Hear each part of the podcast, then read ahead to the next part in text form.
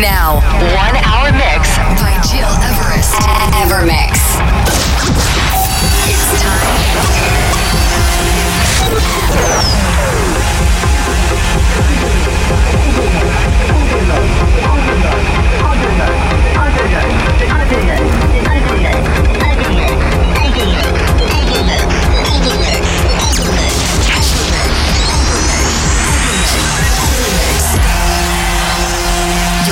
Listening to Evermix Podcast. Evermix by Gil Everest.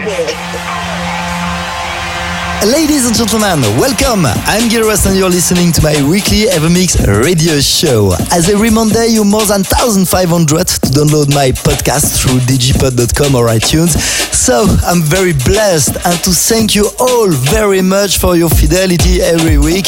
I will propose you a very exclusive show this week with a 20 minutes mix of the new Pridas EP, which just released now. But before that, let's kick off very smoothly with Rampa, Adam Port and me. This is Mouillé, a Black Coffee remix, and Sab, Geoparadise, the original mix.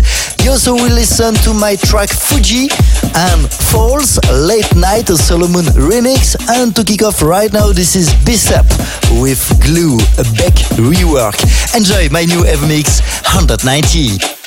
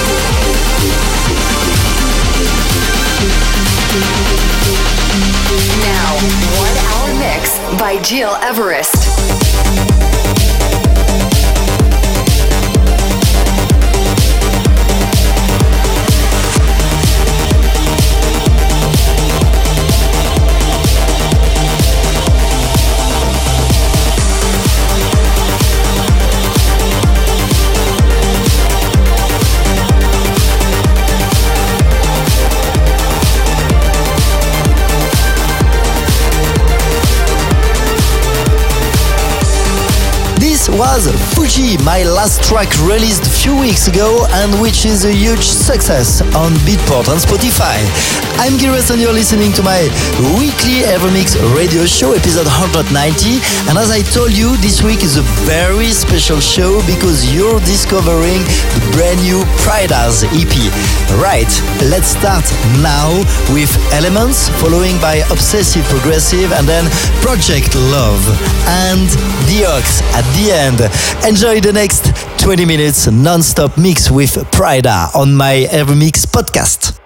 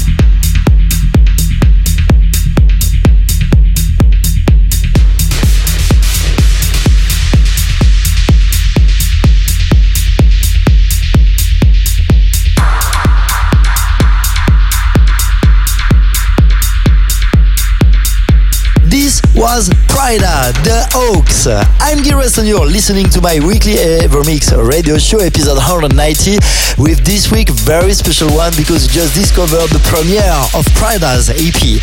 I really hope that you enjoyed my surprise. Right, to listen again this podcast, go on iTunes or digipod.com under Gil Everest. Thanks for tuning in and see you next week. Podcast by Gil Everest. Find, find, find all information on www.gileverest.com. Evermix.